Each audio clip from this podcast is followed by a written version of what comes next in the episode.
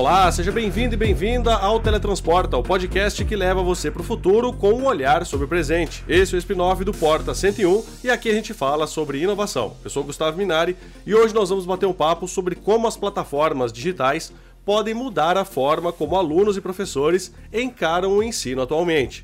Por meio da gamificação, uma startup brasileira está transformando a educação financeira numa ferramenta poderosa de aprendizagem.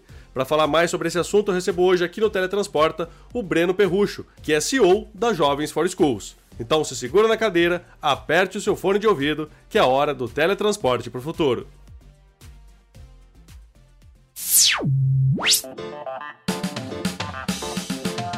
Você é novo por aqui, o Teletransporte é o podcast do Canaltech sobre inovação. Aqui a gente fala sobre o futuro e sobre o desenvolvimento de ponta da indústria da tecnologia, só que com um olhar presente. São programas semanais, sempre às quartas-feiras, apresentados por mim, Gustavo Minari, com entrevistas com especialistas e muito mais. Você pode mandar pra gente o tema que gostaria de ouvir por aqui. É só enviar para podcast@canaltech.com.br.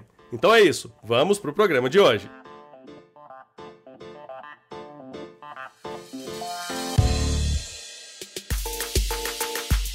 A gamificação e as plataformas digitais têm um papel fundamental no ensino no mundo inteiro. Usar a tecnologia a favor de uma aprendizagem mais atraente e cativante tem se tornado cada vez mais comum em várias escolas aqui no Brasil. Professores, alunos e seus familiares estão aproveitando aulas de educação financeira ministradas por uma startup brasileira para mudar conceitos em vários setores do dia a dia. Para falar como a tecnologia pode ajudar na formação de uma sociedade mais consciente e preparada para o futuro, eu converso agora com o Breno Perrucho, que é CEO da Jovens for Schools. As plataformas digitais, elas já fazem parte do que a gente chama hoje de escola do futuro? É, com certeza. É, plataformas digitais sendo aplicadas no ensino, elas não são necessariamente uma novidade é, de 2023. Né? A transição para plataformas digitais ela foi extremamente impulsionada por conta da pandemia que eclodiu em 2020. Então a gente viu uma série de é, materiais complementares, sistemas de ensino trazendo soluções que é, permitiam os alunos terem um dinamismo na sua aprendizagem por meio do online, do digital. Agora, eu vejo que existe uma oportunidade para a gente conseguir extrair o melhor do que é o digital e conseguir juntar isso com o melhor que só a sala de aula pode trazer. De forma que a experiência de aprendizagem do aluno não dependa única e exclusivamente de uma plataforma, onde de fato o aluno pode ter é, uma série de recursos, vídeos, objetos de aprendizagem ativa, é, diálogos entre personagens que podem facilitar o seu aprendizagem de ensino, como também ele poder viver experiências práticas dentro da sala de aula por meio de dinâmicas, debates, discussões que permitem que ele fique preparado para situações que ele realmente vai encontrar na vida uma vez que ele sai da escola. Então, eu vejo que o casamento entre essas, esses dois modelos é o ideal agora ensino.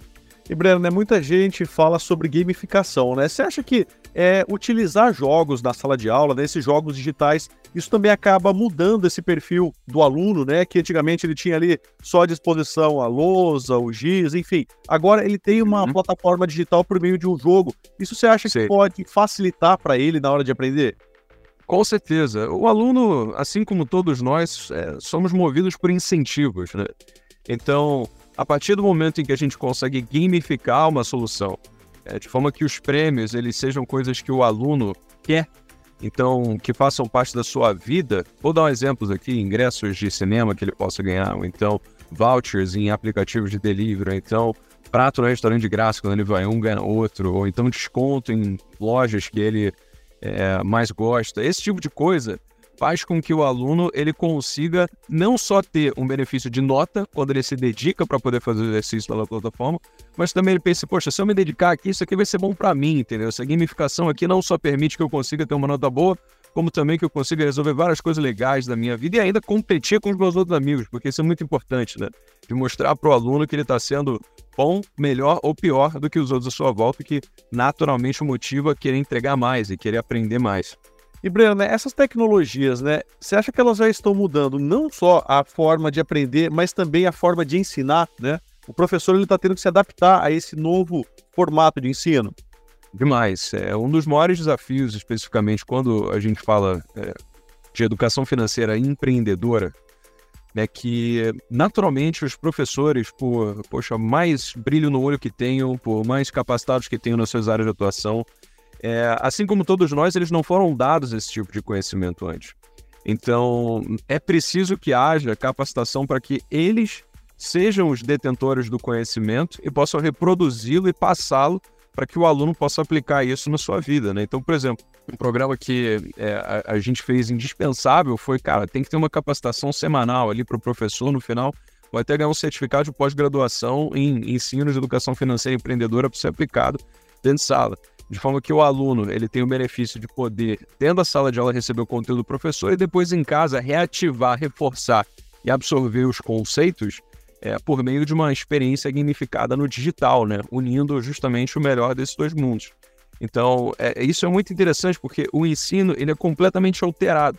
Porque, justamente como você falou, Gustavo, pô, a gente vem de, desde períodos de revoluções industriais em salas de aula, que elas são absolutamente sistemáticas, né? onde é, cadeiras são enfileiradas, onde o aluno quer sair, ele precisa levantar a mão para ir beber água, para ir para o banheiro, é, onde ele fica dependente de um sino que toca para ele ir para o recreio, que é muito é, comparável à experiência que é você trabalhar numa planta industrial. Só que os problemas mudaram. Né? A gente sabe que hoje é muito mais valiosos conhecimentos relacionados a problem solving, inovação, a você conseguir identificar circunstâncias, questões, problemas na humanidade que hoje necessariamente você só ser uma máquina né, não resolveria. É, então a gente precisa de pessoas com senso crítico, pensantes, que tenham uma influência para aprender não só aquilo que é, hoje naturalmente a escola dá, matemática, ciência, história, geografia, mas também aquilo que obrigatoriamente todo mundo vai ter na sua vida. Então, todo mundo vai precisar lidar com dinheiro, isso é algo que é constante, então a gente precisa saber investir, o que fazer com o nosso dinheiro,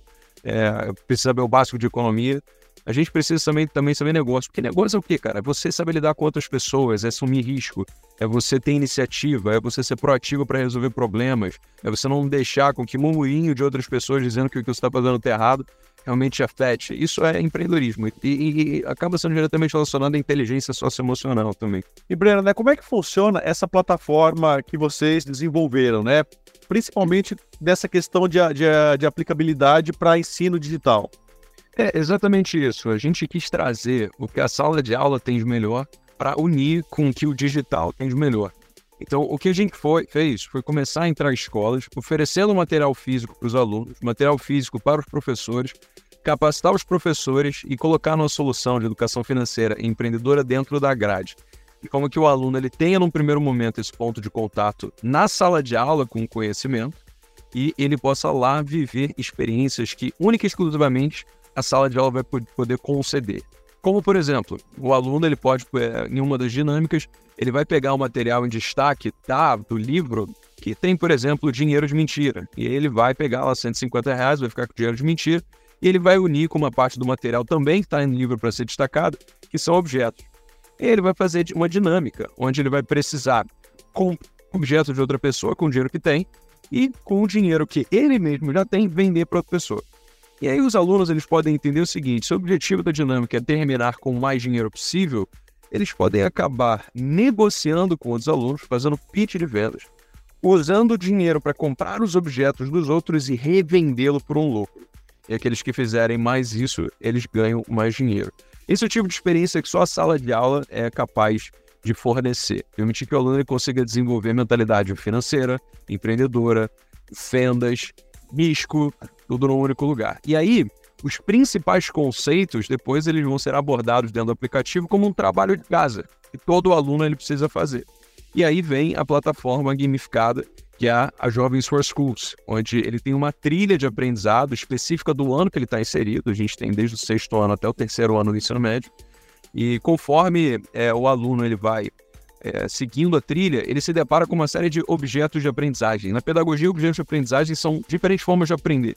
Então, existem vídeos animados que vão ilustrar conceitos ou contar histórias. Existem exercícios de aprendizagem ativa em que o aluno, por si só, ele precisa ter, é, ele desenvolver o racional para desenvolver, para conseguir responder a pergunta. Existem diálogos entre personagens, texto, tudo isso de forma dinâmica e intercambiável, né? Que o aluno ele possa realmente ter esse, é, essa facilidade de aprendizado. E aí ele vai acumulando pontos Esses pontos, eles depois podem ser convertidos nesses vários prêmios aí que fazem sentido com a sua vida. Então, como eu disse, voucher em aplicativo de delivery, é, ele conseguir ter um prato no restaurante de graça, ingresso no cinema de graça, é, desconto suas lojas preferidas. Se ele mandar bem, inclusive, no ranking nacional, que é o que ele compete com todas as escolas, ele ganha até uma viagem para o Vale do Silício com tudo pago para conhecer a empresa. É um prêmio que a gente dá para os alunos do terceiro ano. Então, é justamente para conseguir fazer o incentivo dele não só se depender de nota nessa nova matéria, né, dentro da sala de aula, mas também, principalmente, para ele poder ter uma série de experiências que valem realmente benefícios financeiros. E aí, por meio disso, ele acaba se desenvolvendo nessa habilidade que a gente tem, que são indispensáveis para a vida de qualquer pessoa, que são finanças, investimentos, economia e também educação empreendedora. Chegou a hora do quadro Relâmpago. O quadro Relâmpago é o momento em que nós trazemos uma curiosidade rápida sobre o tema que está sendo tratado e testamos os conhecimentos de você ouvinte. E a pergunta de hoje é: quando surgiu o termo gamificação? Bom, a gamificação na educação é uma abordagem que utiliza elementos de jogos em atividades e processos educacionais para educar os alunos. Apesar de já existir antes, foi a partir de 2010 que o conceito ganhou popularidade. Começou a ser tema de vários livros e palestras, a exemplo da TED Talk de Jane McGonigal, sobre como jogos podem fazer um mundo melhor.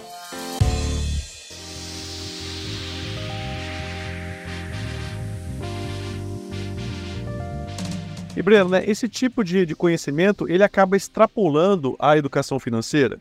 Com certeza. É, quando a gente fala de educação financeira, a maior parte das pessoas ela vai pensar no seguinte: olha, eu preciso sair das dívidas, ou então eu preciso entender qual é a diferença do que eu ganho para o que eu gasto, né?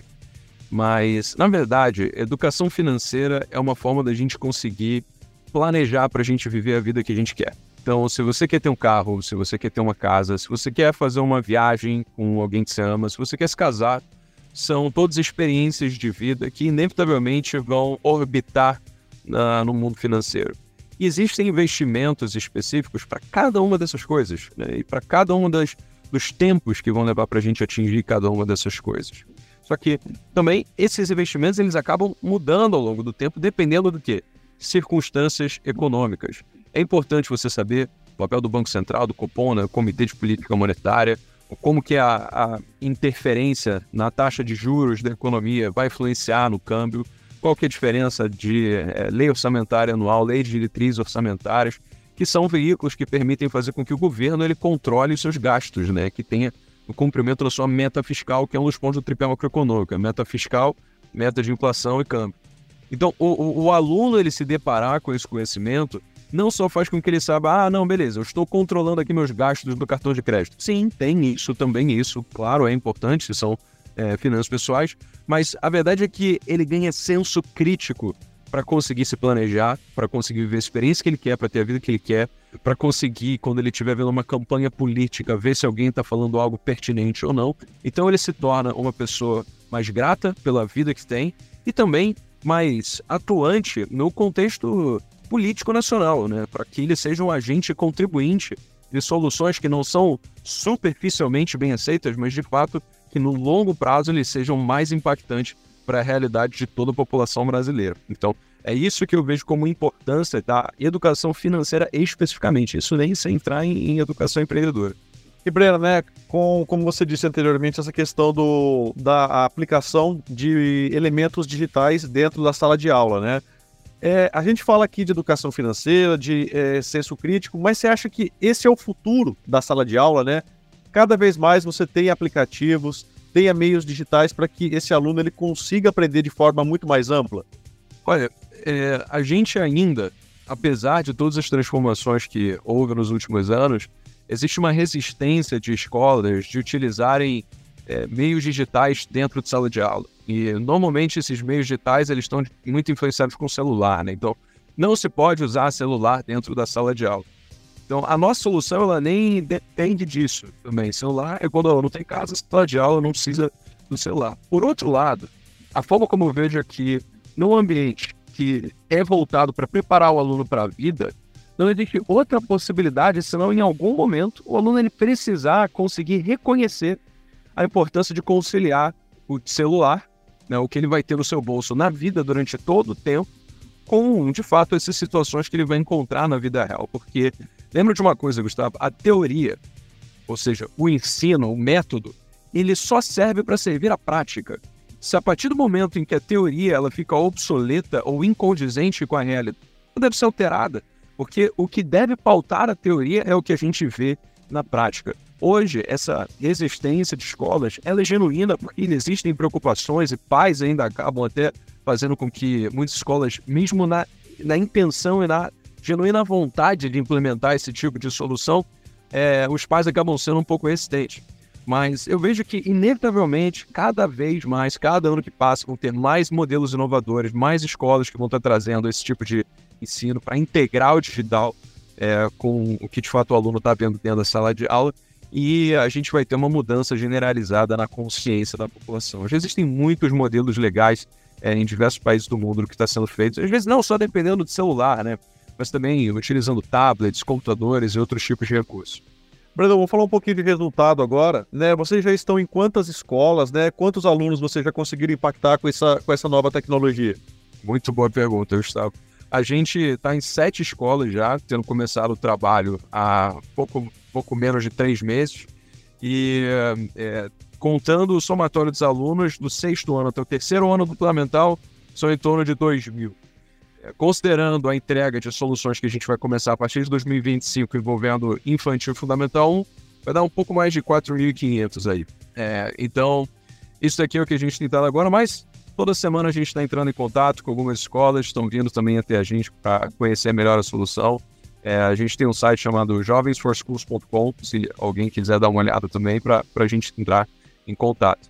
E a implementação da solução é algo é, sem precedentes. A gente vai começar agora em fevereiro de 2024, no início do ano letivo. Então, o que a gente fez esse ano foi é, produzir o material físico do aluno, produzir o material físico do professor, produzir toda a experiência gamificada, fechar com os parceiros, né, ter a plataforma com todos os objetos de aprendizagem bem amarrado, produzir o ranking. Então, basicamente montar a operação e garantir que ela estava sendo feita para o aluno, para o professor para a família e para a escola. É porque é muito fácil criar uma solução somente para o aluno, mas o que a gente quis foi poder trazer um ecossistema em que todos saem ganhando.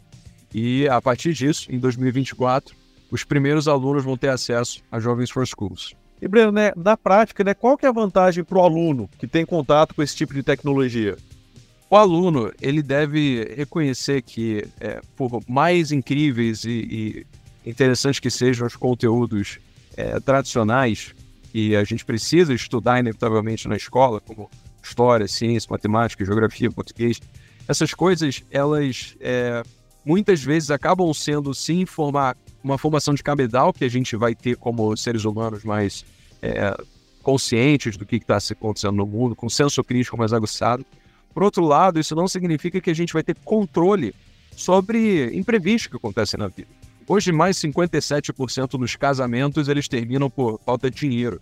De 2022 para 2023, a gente teve 77% da população que começou 2023 endividada. Então, a gente tem mais de 80% das empresas, elas acabam falindo nos primeiros cinco anos. Então, uma série de coisas que mostra que a falta de conhecimento é uma doença endêmica generalizada que é, existe na população. Então, o que a gente quis fazer foi poder trazer autonomia, independência, para que o aluno ele possa usar esse conhecimento para que ele possa ser aquilo que ele quiser ser, independentemente da sua área de atuação. Mesmo se ele for atuar nas áreas das matérias das escolas que são tradicionais e das quais ele já é apaixonado, ele tendo esse tipo de conhecimento, a gente justamente possa trazer o que ele precisa para quem ele quiser ser, independentemente do que seja, que são conhecimentos que qualquer ser humano vai precisar na sua vida. Breno, é isso. Muito obrigado pela tua participação e um bom dia para você, hein? Obrigado, viu, Gustavo? Foi um prazer.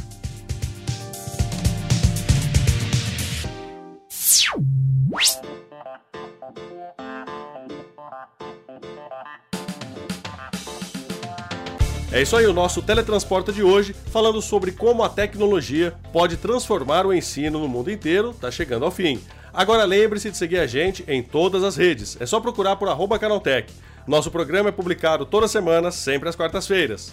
Esse podcast foi produzido, roteirizado e apresentado por mim, Gustavo Minari, e a edição foi do Yuri Souza. A revisão de áudio do Gabriel Rime e Ivo Meneghel Júnior, e a composição e a interpretação das músicas desse programa foram feitas pelo Guilherme Zomer, e as capas são da autoria do Rafael Damini. É isso aí, o Teletransporta de hoje vai ficando por aqui.